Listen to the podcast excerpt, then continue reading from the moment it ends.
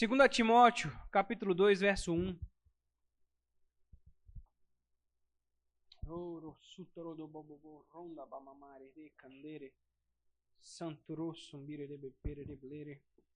Oh, Pai.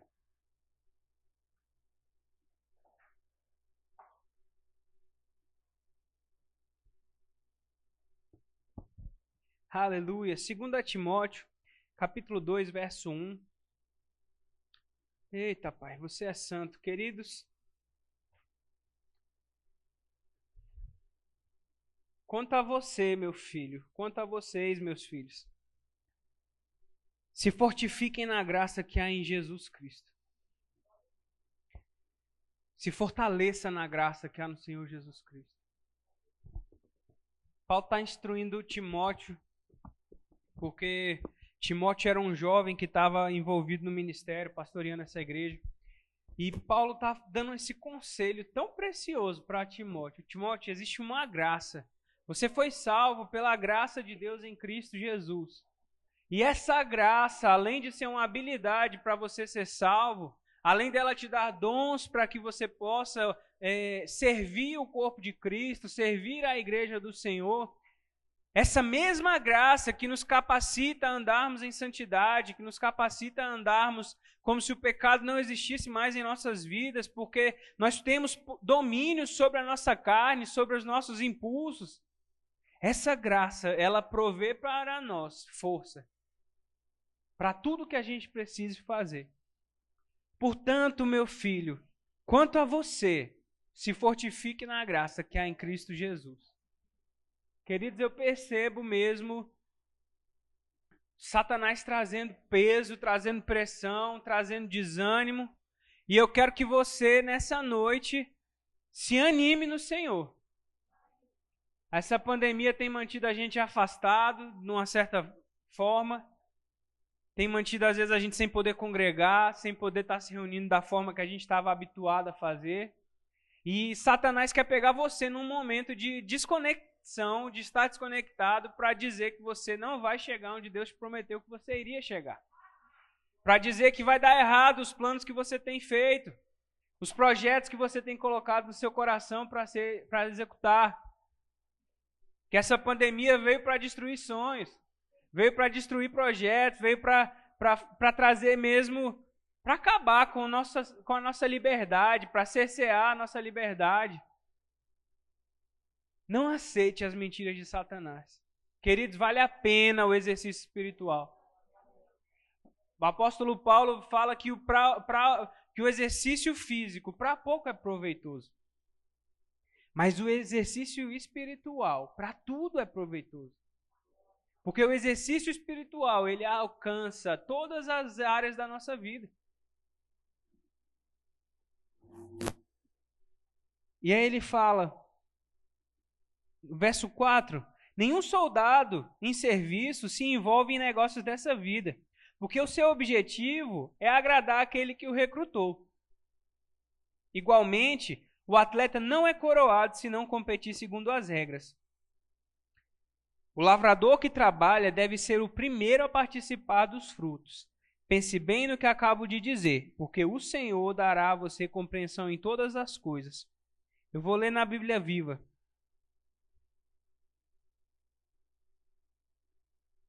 Verso 4. E como um soldado, não se deixe prender pelos negócios desse mundo.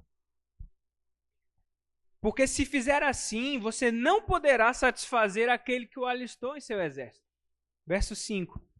Siga as determinações do Senhor para a execução da sua obra, como um atleta que ou obedece às regras ou é desclassificado e não recebe prêmio nenhum. Verso 6: Trabalhe arduamente como um lavrador, e você será o primeiro a receber a sua parte na colheita. Pense bem no que estou dizendo e que o Senhor ajude a entender de que forma isso se aplica a você. Queridos, então pense bem nisso. Nós precisamos andar de acordo com essas instruções. Se é para buscar nele força, queridos, você não vai achar em lugar nenhum. Querido, se a gente não buscar a força dele, não é férias na praia que vai nos dar a força, não. Eu já fui para a praia e voltei tão estressado quanto eu estava antes de ir para a praia. É sério. Porque se a gente não está desconectado do que a gente precisa se desconectar para aproveitar uma férias na praia, o peso quando a gente volta para casa é o mesmo. A gente só viu uma paisagem bonita, mas o peso está lá. Se a gente não entrega para ele os pesos, porque o que, que Jesus disse? Aprendei de mim, que sou manso e humilde de coração. Tomai de mim o meu fardo, porque o meu fardo é leve e o meu jugo é suave. Se tem tido peso na caminhada, tem alguma coisa errada. E quem sabe aqui que a parte errada nunca é com o Senhor? Porque o Senhor já nos proveu de equipamentos e formas de nós nos livrarmos de todo o peso. Ele falou: troca comigo. É só a gente trocar. Você me dá o seu. Filipenses 4, abra lá comigo. Eu vou continuar lendo na Bíblia Viva, porque eu gostei muito dessa versão. Filipenses 4, 6. Não se aflijam com nada ou não andem ansiosos por coisa alguma. Em vez disso, orem a respeito de tudo. Contem a Deus as necessidades de vocês. E não se esqueçam de agradecer-lhe. E sabe, queridos, sabe como é que a gente faz isso?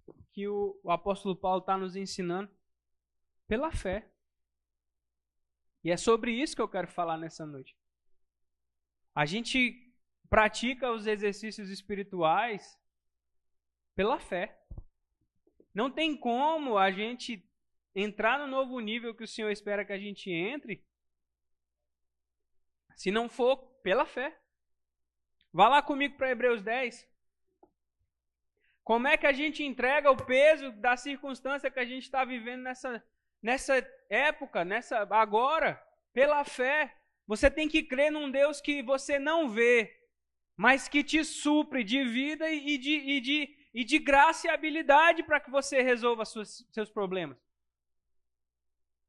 Pela fé, queridos. Hebreus 10, verso 35. Hebreus 10, 35. Portanto, não percam a confiança de vocês, porque ela tem grande recompensa. Aleluia. 36. Vocês precisam perseverar para que, havendo feito a vontade de Deus, alcancem a promessa. 37. Porque ainda dentro de pouco aquele que vem virá e não irá demorar. 38. Mas o meu justo viverá como? Pela fé. E se retroceder, dele a minha alma não se agradará. Verso 39: Nós, porém, eu e você, não somos dos que retrocedem para a perdição, mas somos da fé para a preservação da alma. O justo viverá pela fé. O justo viverá pela fé. Essa frase é repetida na Bíblia em quatro momentos diferentes. O Senhor falando para nós que o justo do Senhor viverá pela fé. Não andamos pelo que vemos, nem pelo que sentimos, queridos. Nós andamos pela fé. A, a, a circunstância não dita o nosso modo, de, a nossa atitude. Nós temos que crer na palavra de Deus. Nós temos que crer que aquilo que o Senhor está falando conosco é a verdade. Que o que a sua palavra diz a nosso respeito ela é verdadeira, ela é fiel e eficaz. Queridos, quem planta, colhe. Quem planta, colhe. Pensa num tempo bom para estar tá semeando. É esse tempo agora. Que oportunidade maravilhosa que nós temos. Eu quero te animar nessa noite a desenvolver sua fé a crescer em fé. Queridos, fé é um assunto que nunca vai ficar ultrapassado. Que nunca, vai, é, nunca é demais falar sobre fé. Porque o justo tem que viver pela fé. E se a fé é o motor que gira a nossa vida, se a gente não se alimenta de fé, a gente não tem forças. Porque a fé é esse, é esse, é esse combustível. É esse motor que faz a nossa vida acelerar. Queridos, fé traz à existência aquilo que não existe como se já fosse. E aí a gente entra no capítulo 11 de Hebreus. Ora, a fé é a certeza de coisas que se esperam e a convicção de fatos que não se veem. Queridos, a fé é você crer naquilo que você não está vendo. Eu estou crendo para um púlpito lindo que vai estar naquela igreja. Uma fachada bonita. Eu estou crendo para esse baterista abençoado chegar logo nessa igreja. Esse baixista, o guitarrista, mais cantores para o nosso louvor. Eu estou crendo para umas caixas de som boa, aquele gravizão gostoso. Uma mesa de som nova que a nossa está precisando ser renovada. No templo novo a gente vai precisar de salas novas para as crianças, colocar forro no teto. Vamos precisar botar uns tapetes lá na igreja para o, som ficar gostoso de ouvir. Queridos, é pela fé que a gente se move. A gente não está vendo nada disso ainda, mas nós estamos crendo. Nós estamos crendo. A fé, ela é a certeza das coisas que se esperam. O que você está esperando? Como é que você vai ter certeza do que você não está esperando? Eu estou esperando, eu estou com expectativas naquilo que o Senhor está para realizar em nosso meio. Não só, porque assim, é, fica muito. Fica muito. Como é que fala? É, próprio, assim, fica muito fácil falar disso agora, porque a gente está realmente vendo algo novo já em, ali que a gente vai ter que crer para algumas coisas. Mas isso não se limita a isso. A, isso, a, a fé, ela, a, ela alcança cada área das nossas vidas. E o Senhor quer te abençoar para que você possa ver na sua vida as promessas dele se cumprirem. O que é que você tem esperado? No que que você tem depositado a sua confiança? Você tem meditado nessas coisas? Você tem pensado nisso? O que é que eu estou crendo? No que é que eu estou crendo? Porque como é que você pode estar convicto do que você não está vendo, sendo que você nem sabe o que é que você precisa ter convicção? Eu tenho crido para algumas coisas chegarem na minha casa, chegarem na nossa família. Eu tenho crido para que alguns familiares nossos recebam a salvação, para que pessoas influenciadas pelo Espírito Santo alcancem eles e eles sejam convencidos mesmo do Evangelho.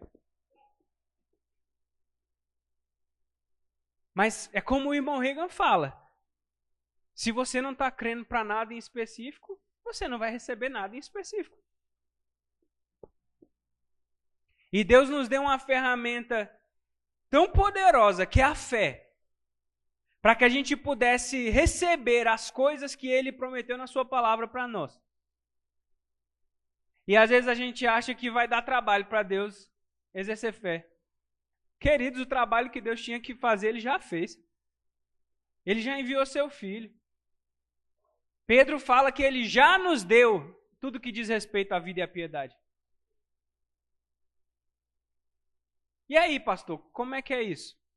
Pela fé. Você precisa receber. Você não precisa. Muitas, muitas das coisas que a gente ora pedindo ao Senhor, a gente já recebeu. A gente, já nos foi dada, na verdade, só que a gente não recebeu ainda. Porque a fé toma posse daquilo que Deus já conquistou para nós na cruz.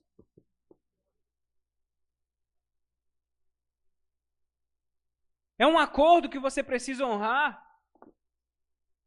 É uma dívida, é, é, é, é, um, é um, um negócio que você precisa fechar. São móveis novos para sua casa que você está crendo para mobiliar sua casa. É uma casa nova que você está crendo. O que é que você está crendo? Pelo que você está exercendo sua fé? Queridos, eu quero te botar em movimento nessa noite creia conosco por cada uma das coisas que nós precisamos colocar em ordem lá na igreja. Sabe, esse púlpito e a fachada é só o início dessa campanha. São as coisas que a gente julga serem mais urgentes para que a gente possa ter um, um, um culto adequado lá na igreja. Porque esse púlpito aqui não dá mais não, já foi o tempo dele já.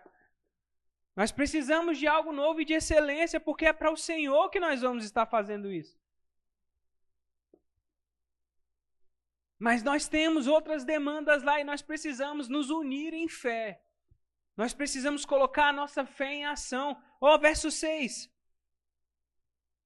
De fato, sem fé é impossível agradar a Deus, porque é necessário que aquele que se aproxima de Deus creia que ele existe e que recompensa quem o busca.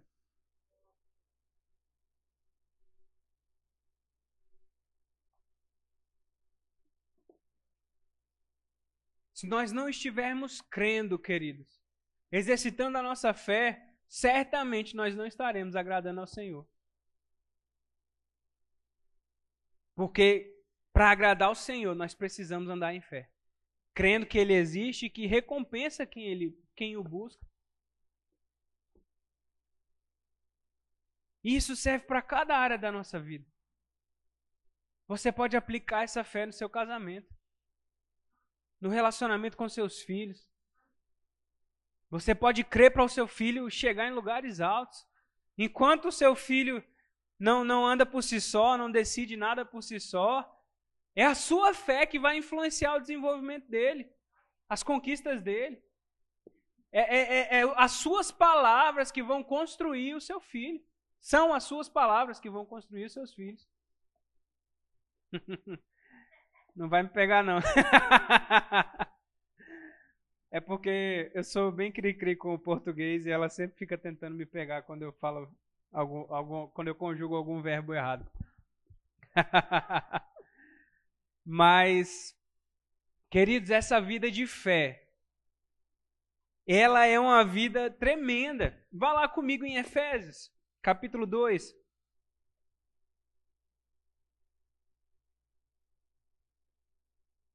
Olha isso, verso 1.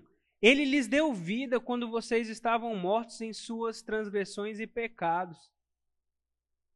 E aí no verso 4 ele fala: Mas Deus, sendo rico em misericórdia, por causa do grande amor com que nos amou, estando nós mortos em nossas transgressões, nos deu vida juntamente com Cristo.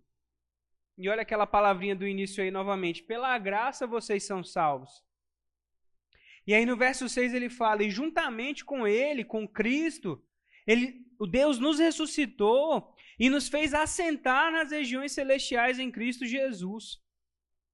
E Deus fez isto para mostrar nos tempos vindouros a suprema riqueza da sua graça em bondade para conosco em Cristo Jesus.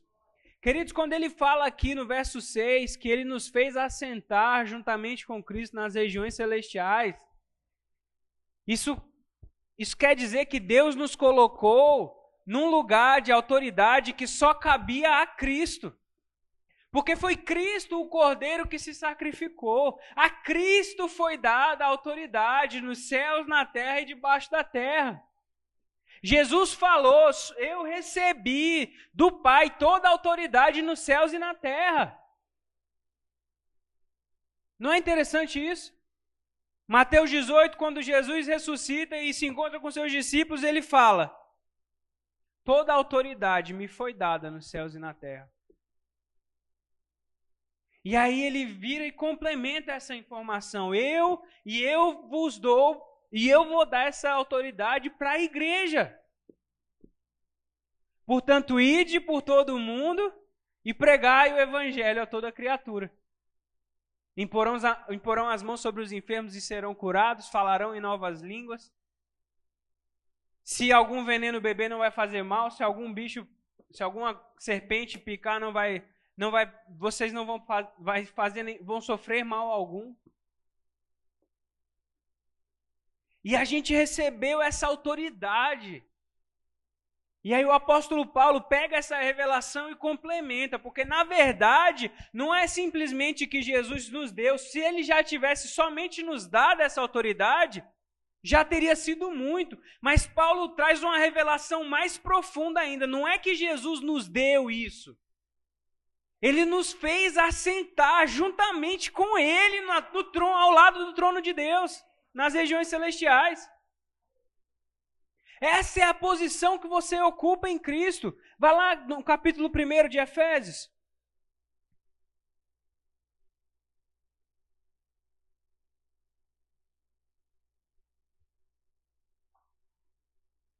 Nós estamos assentados à destra do Pai nas regiões celestiais em Cristo. Não foi isso que nós lemos agora? Efésios 1:3 fala assim: Bendito seja o Deus e Pai do nosso Senhor Jesus Cristo, que nos abençoou com todas as bênçãos espirituais aonde? Nas regiões celestiais em Cristo Jesus. Aleluia! Aleluia! Glória a Deus. Você já é abençoado, meu irmão. Você já é bendito. Você já recebeu todas as bênçãos espirituais nas regiões celestiais em Cristo, local onde você está assentado nesse momento. Você está numa posição de autoridade perante as circunstâncias, perante os seus sentimentos, perante a sua vida financeira, sobre a sua saúde, sobre o seu casamento, sobre seus filhos. Nós fomos feitos reino e sacerdócio em Cristo Jesus. Um rei reina sobre as circunstâncias. Um rei tem autoridade sobre a sua nação, sobre a sua vida, sobre aqueles que estão ao seu redor. Você tem autoridade, querido. Você tem liberdade para andar em fé. Se com a sua boca se no seu coração você crê e com a sua boca confessar, você vai ser salvo. Esse é o espírito da fé. O apóstolo fala que a fé é um espírito que está dentro de nós. O espírito da fé é: eu criei, por isso falei. Também nós cremos e por isso falamos. Fé é um estilo de vida, querido. Você sabe que alguém está tá andando em fé ou em incredulidade só pelo aquilo que ele fala no, no, nas primeiras dez palavras que saem da boca dele. Porque você vira para a pessoa e fala, ei, tá tudo bem? Ah, tá mais ou menos, né? É. O desânimo é claro. e aí, tá tudo certo? Ah, tô pela graça. Meu amigo, você tá pela desgraça, não é pela graça não. Se tivesse pela graça, ia estar tá tudo bem mesmo, ia estar tá animado, porque a graça te levanta, querido. A gente precisa desassociar esses jargões evangélicos que foram criados, esses jargões de religiosidade. Quem está pela graça está bem, querido. A graça vai nos tirar, nos tira de uma posição de miséria para uma posição de vitória. Então a gente não pode associar sofrimento à graça. É isso que eu quero dizer. Não, não fique escandalizado com o que eu falei, não.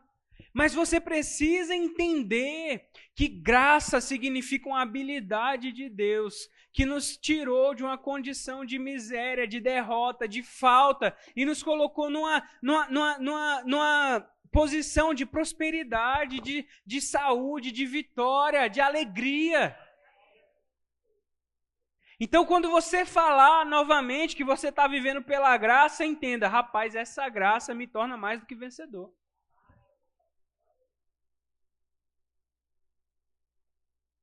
A graça te tornou mais do que vencedor em Cristo Jesus.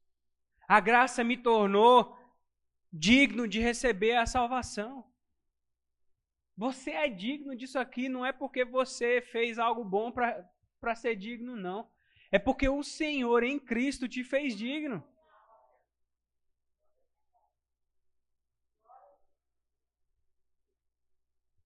E às vezes a gente traz algumas coisas de uma forma que, que causa esse estranhamento quando você ouve pela primeira vez mesmo.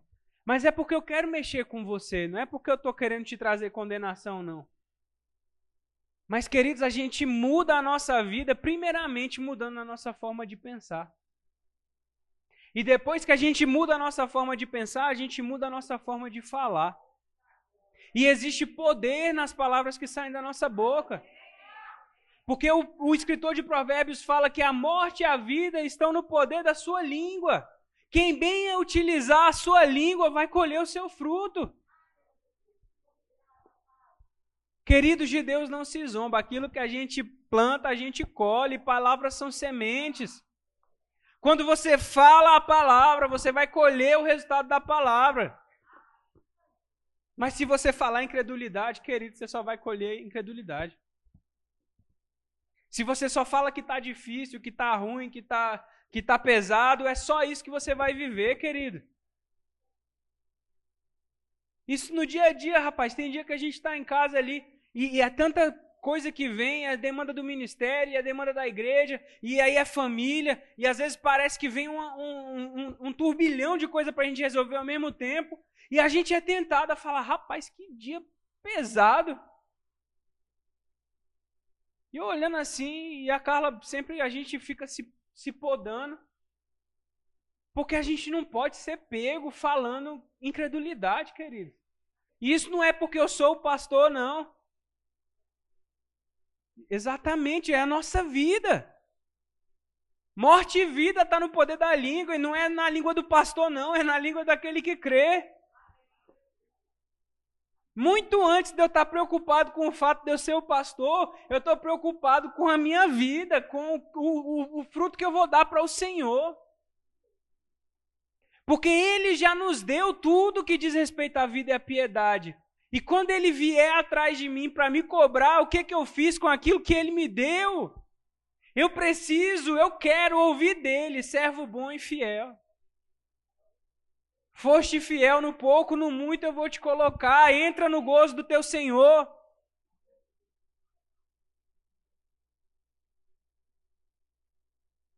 O que nós estamos fazendo com aquilo que recebemos da parte de Deus? Que tipo de palavra tem saído da nossa boca, querido? A gente pode dar mais para Ele. E a gente pode ter uma vida muito melhor do que a gente está vivendo hoje. Porque as nossas palavras constroem nosso futuro. Aquilo que a gente fala hoje é o que a gente vai viver amanhã. Não tem como, queridos, você vai se encontrar com as suas palavras. Lembrei do pastor Jojo agora. Nós vamos nos encontrar com aquilo que sai da nossa boca. Não queira se encontrar com, com algo negativo, querido. Não deixe, sabe, Satanás ter esse gostinho de, de, de dizer você está colhendo aquilo que você plantou. Exatamente. Eu aqui vou olhar para a cara dele e falar: tá aí, seu sem vergonha. Eu estou colhendo o que eu falei. E nós, como igreja, vamos colher o que nós estamos falando. Vamos transicionar agora para uma nova etapa, mas crendo já nas próximas. Porque a gente não vai ficar ali a vida toda, não. Deus tem algo nosso para a gente ter próprio. E para crescer de forma saudável, bem estruturado, sem dívidas. Queridos, nós no que depender de nós, nós vamos ser bons administradores da graça que o Senhor tem nos concedido. Porque Ele é digno da nossa, da nossa, da nossa vida de integridade, mesmo com Ele. Não diz respeito a ninguém a não ser o nosso amor por Ele, querido. E eu quero te animar mesmo nessa noite, para que você tenha consciência mesmo dessa fé que está operando nesse momento eficazmente nas nossas vidas. Morte e vida, meu irmão, estão no poder das línguas, estão nas nossas palavras. Morte e vida estão no poder das palavras, no poder da língua. Quem bem a utiliza vai comer do seu fruto. Isso significa que quem utiliza mal vai colher do seu fruto também. Fale a palavra, querido. Fale a palavra. Se você não tem falado tanto assim a palavra, Deus não está com raiva de você. Deus não está desanimado com você. Deus não está com raiva mesmo, não tem outra. Deus não está te acusando, era isso que eu queria falar. Porque a palavra do Senhor nunca vem para nos acusar. Porque a Bíblia fala que o diabo é o acusador. A palavra de Deus vem para nos instruir, para nos corrigir, para nos educar, para nos, nos ensinar a justiça. Para que a gente possa praticar e ser abençoado. Porque, queridos, você tem. Você pode sair daqui nessa noite e não praticar nada do que foi dito. Mas Tiago, quando está escrevendo, ele fala: Bem-aventurado, mais bem-aventurado, mais abençoado é aquele que ouve essas palavras e as pratica. E quem pratica essa palavra, tudo aquilo que intentar, tudo aquilo que for fazer, vai ser bem sucedido. Porque Deus é quem se responsabiliza pelos resultados da palavra dele. E aí ninguém nunca vai poder dizer que foi o pastor Daniel que falou e que deu errado. Porque é Deus quem se responsabiliza pela sua palavra. Porque a honra é dele, a glória é dele, e quando as coisas acontecerem na minha e na sua vida, a gente vai poder virar para ele, levantar nossas mãos e falar: Pai, só podia ser o Senhor. Só podia ser Deus. Queridos, eu quero olhar para a sua vida e falar: Meu amigo, só podia ser Deus na sua vida. E eu quero que você olhe para a minha vida e fale a mesma coisa: só podia ser Deus na nossa vida. Porque, querido, eu vou te dizer: está em Lucas do Rio Verde, nesse tempo, só podia ser o Senhor na nossa vida. No meio de uma pandemia, todo mundo em lockdown, e a gente faz uma viagem de quase 4 mil km. Já pensou? Só podia ser Deus na nossa vida mesmo. E as coisas acontecendo, e as coisas prosperando. Queridos, a gente. A nossa única contribuição nisso tudo foi o sim. Foi a disposição de praticar, de obedecer, de se submeter. Queridos, os resultados vêm não é porque a gente está fazendo nada, não. É porque o Senhor está pegando o coração que está disposto, trabalhando em cima disso. Se a gente dá material para o Senhor trabalhar, queridos, é, o trabalho é dele. Não é na nossa força. E a gente precisa entender isso. A vida espiritual não é na nossa força. Rapaz, essa vida de crente é, é, é muito poderosa, porque a gente estava morto, a gente estava separado de Deus, e Deus queria comunhão com a gente, mas a gente não queria comunhão com Ele. E ele vira e fala: Rapaz, eu quero tanto comunhão com esse povo que eu vou, eu vou dar um jeito. E ele manda Jesus e nos salva, se sacrifica por nós, cria uma ponte que nos liga a Ele. Cria uma forma não só de ter comunhão, mas de vir morar dentro de nós, porque Ele queria comunhão de verdade. E Ele habita em nós. E aí Ele pega, e não só isso, tudo que a gente vai fazer para Ele é com a força que Ele supre.